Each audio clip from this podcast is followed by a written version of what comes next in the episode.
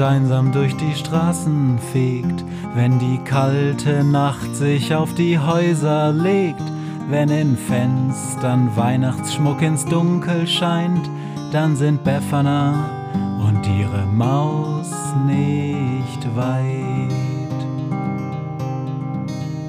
Wenn die Turmuhr Mitternacht geschlagen hat, stürzt die Hexe sich mit dem Geschenkesack auf nem Besen mutig in die Nacht hinab zu den Wesen, die ansonsten niemand mag. Weihnachtshexe Befana ist für alle Monster da. Alle Ratten, Kakerlaken, Geister, Spinnen, Feuer, Drachen, alle unsichtbaren Ungeheuer, Zauberzeitmaschinenbauer freuen sich schon das ganze Jahr auf den Winterwind, denn der bringt deine Weihnachtshexe namens Befana. Guten Morgen, heute ist der 2. Dezember und ich habe meine neue Geschichte bekommen. Diese Geschichte ist geschrieben von Carla K. und Carla K. ist meine Tochter, Carla. Und ich habe gehört, dass Maria, meine Frau, ihr ein bisschen geholfen hat beim Diktieren, damit das auch alles zu Papier kommt. Nochmal ganz kurz ähm, zu den Autoren. Also es gibt offensichtlich drei verschiedene Autoren der Geschichten. Gestern die Geschichte war von Bela, meinem Sohn, der ist elf. Heute die ist von Carla, meiner Tochter, die ist zehn. Und äh, es gibt angeblich auch noch Geschichten von Maria, meiner Frau. Wie alt die ist, verrate ich aber nicht. Wir sitzen am Küchentisch hier und ich lese die jetzt einfach mal vor. Krähenpost, 2. Dezember 2018, Ausgabe 2. Ein Beitrag von Carla K. Die Reise beginnt. Als Befana am nächsten Morgen aufwacht, ist sie schon sehr aufgeregt. Sie geht in die Küche, um sich ein Frühstück zuzubereiten. Günther und die Maus sitzen schon am Küchentisch und gucken sie erwartungsvoll an. Habt ihr schon gepackt? fragt Befana. Klar, sagt Günther. Deine Tasche auch. Ist alles schon im Turbobesen. Jetzt meldet sich die Maus. Wir haben sowieso nicht so viel zu packen und haben gleich alles im Turbobesen verstaut. Wenig später hat die Hexe der Krähe und der Maus zwei Riesenschalen mit leckerem Müsli gehext. Köstlich, schmatzt Günther. Ja, ganz vorzüglich, meldet sich die Maus. Befana selber ist viel zu aufgeregt, um etwas zu essen. Sie läuft von einer Ecke der Wohnung in die andere, murmelt Unverständliches vor sich hin und scheint etwas zu suchen. Was machst du da? fragt die Maus. Ich gucke, ob ihr auch wirklich alles eingepackt habt. Sind meine Ringelsocken dabei? Und was ist mit der Trillerpfeife? Jetzt bleib mal in der Bluse, Schätzchen, krächzt Günther. Wir haben alles eingepackt und außerdem, was willst du denn mit einer Trillerpfeife? Die Hexe erwidert, man darf niemals eine Weltreise antreten ohne Trillerpfeife und Ringelsocken. Ihr werdet schon noch sehen. Nach dem Frühstück marschieren die drei zusammen zum Turbobesen, der gut versteckt in einer dunklen Ecke hinter Befanas Haus parkt. Bereit? fragt Befana. Ja, ja, antworten Günther und die Maus wie aus einem Mund. Dann klopfen sie alle zusammen gegen die Kugel und im nächsten Augenblick finden sie sich im Inneren der Kugel wieder. Wow, staunt Befana. Wieso ist denn hier alles schon eingerichtet? Plötzlich hören sie ein dumpfes Räuspern. Hm, ähm, das war ich, sagt Globus. Ich hatte Langeweile heute Nacht. Ich hoffe, es gefällt euch. Naja, sagt Befana, über die pinken Samtgardinen müssen wir noch mal reden. Aber ansonsten ist es bestimmt total gemütlich. Auf dem Wohnzimmertisch entdeckt sie einen großen Umschlag. Was ist denn da drin? fragt sie Globus.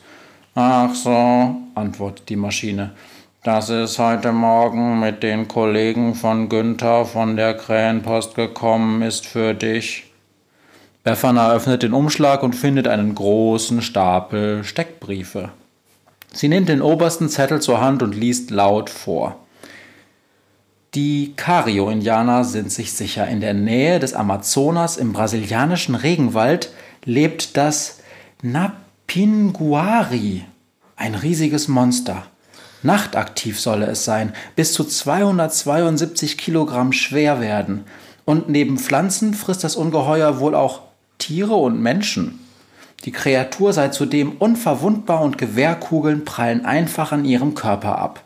Aus Angst vor dem mysteriösen Tier ist sogar schon mal ein ganzes Dorf umgezogen. Wer sich nachts an den Amazonas traut, kann das bis zu drei Meter große Untier kaum überhören, denn sein lautes Röhren bringt alles auf die Bäume, was Beine hat. Oh, cool, quietscht Befana aufgeregt. Das klingt nach einem Monsterabenteuer. Globus, kommen wir auf dem Weg zum Amazonas eigentlich an Italien vorbei? fragt sie. Nicht wirklich. Warum? Befana erklärt. Ich möchte unbedingt meine Zwillingsschwester Befana besuchen. Sie ist auch eine Weihnachtshexe, müsst ihr wissen. Und sie wohnt in Italien, in einem an einem kleinen See in den Bergen. Ich habe sie ewig nicht gesehen. Und wenn wir schon mal auf Weltreise gehen, will ich unbedingt bei ihr vorbeischauen. Na gut, seufzt Globus.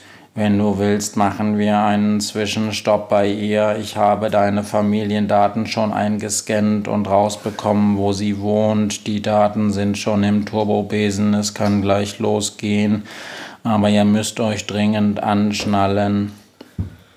Na dann kann es jetzt ja losgehen, sagt die ungeduldige Maus. Globus ruft. Okay, alle anschnallen. Und wo soll das sein? krächzt Günther. Auf dem Sofa natürlich sitzen alle. Hui, dann geht's los in 3, 2, 1. Ah! quietscht die Maus. Stopp! Ich hab den Gurt noch nicht gefunden aber da ist es schon zu spät. Der Turbobesen rast mit Geschwindigkeit 10 über die Stadt und die Landschaft hinweg. Die Maus purzelt einmal durch die ganze Wohnkugel. Verzweifelt versucht sie, sich irgendwo festzuhalten. Dabei klammert sie sich an einem kleinen blauen Hebel am Rand des Steuerpuls fest und legt ihn aus Versehen um. Plötzlich wird alles schwarz, es gibt einen riesen Knall und der Besen landet in einer Baumkrone. Befana, die Maus und Günther gucken sich entsetzt an. Was ist denn jetzt passiert? Globus jammert. Du hast die Notbremse gezogen. Na toll, jetzt sind wir irgendwo im Nirgendwo. Befana schlägt vor, auszusteigen, und wenig später klettern die drei Weltreisenden den Baum hinunter und landen auf einem moosigen Waldboden. Wir müssen irgendwo in Bayern sein, sagt Günther. Ich rieche Weißwurst. Da hören sie ein Rascheln aus dem Gebüsch. Ein kleines Männlein, bedeckt mit Moos und Tannenzweigen, watschelt auf sie zu. Na, wo kommt ihr denn her? Seid ihr etwa vom Himmel gefallen? So ähnlich, antwortet Befana. Wer bist du denn? Ich bin ein Moosmann, sagt der kleine Stolz. Soll ich euch zu den anderen führen? Wir haben eine kleine Stadt im Moos und derzeit sowieso Besuch. Komm mit, ich führe euch hin. Die drei Minuten, drei Minuten später stehen unsere drei Abenteurer vor einer knubbeligen kleinen Stadt aus Baumwurzeln, kleinen Zweigen und riesigen Moosflechten. Das ist unsere Stadt, sagt der Moosmann. Hier leben 28 Moosleute und jetzt in der Weihnachtszeit ist hier Hochbetrieb, weil wir die Geschenke für die armen Menschen vorbereiten, ihr wisst schon. Die, die sonst von niemandem was kriegen. Befana lacht. Das Konzept kommt mir bekannt vor. Plötzlich kommt eine kleine Gestalt auf die vier zugelaufen. Befana, ruft die Gestalt, wo kommt ihr denn plötzlich her? Es ist Schussel. Und er hat einen bayerischen Akzent. Die drei sind außer sich vor Freude, den alten Schussel wiederzusehen. Was machst du denn hier? fragt nun auch Befana. Ich mach Urlaub bei meinen Freunden, den Moosleut, und ich bin ba und ich bayerisch. Das klingt nicht wirklich überzeugend, lachen die drei Freunde und an diesem Abend sitzen sie alle zusammen mit den ganzen Bewohnern der Moosstadt um ein Lagerfeuer und erzählen sich von ihren Plänen. Die Moosleute erzählen von den armen Menschen, die einsam sind oder nicht genug Geld für ein schönes Weihnachtsfest haben und wie sie ihnen dann heimlich Goldstücke hinlegen oder sich zu ihnen setzen und ihnen Geschichten aus dem Wald erzählen.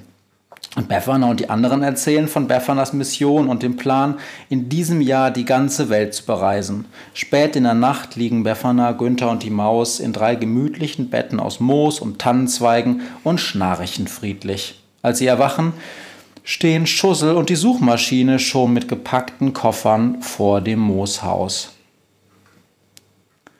Wir wollen mit, surrt die Suchmaschine. Ich kann alles finden, was ihr braucht. Und schon stapfen die beiden in Richtung Turbobesen, den noch am Abend ein Trupp fleißiger Moosleute zur Moosstadt geschleppt hat. Nun müssen wir uns schon wieder voneinander verabschieden, sagt Schussel zu seinen Freunden. Wartet, sagt einer der Moosmänner. Wir haben noch was für euch vorbereitet. Eigentlich schenken wir nur den Armen etwas, aber weil ihr auf einer so schönen Monsterexpedition unterwegs seid, kriegt ihr von uns Speedmoos. Damit erreicht euer Besen Geschwindigkeitsstufe 11,7. Wir haben da schon einen Vorrat in eurem Frachtraum verladen. Das komische sprechende Ding da drin weiß Bescheid. Es hat irgendwas von Anschnallpflicht gejammert. Da haben wir nicht richtig verstanden. Als sie sich kurz darauf in der Kugel befinden, guckt Globus sie tadelnd an. Ich habe mir schon Sorgen gemacht, als diese Moosmänner aufgekreuzt sind. Sagt mir bitte nächstes Mal Bescheid, wenn, wir, wenn ihr irgendwo übernachten wollt. Im Chor antworten die fünf Ja, Mutti, und alle lachen. Ha, ha, ha, sehr witzig sagt Globus. Während sich Befana auf das Sofa plumpsen lässt und sich anschnallt, strahlt sie vor sich hin. Die Weihnachtshexe Befana hat zu Beginn der Reise ein Geschenk bekommen: Speedmoos. Das wird so cool.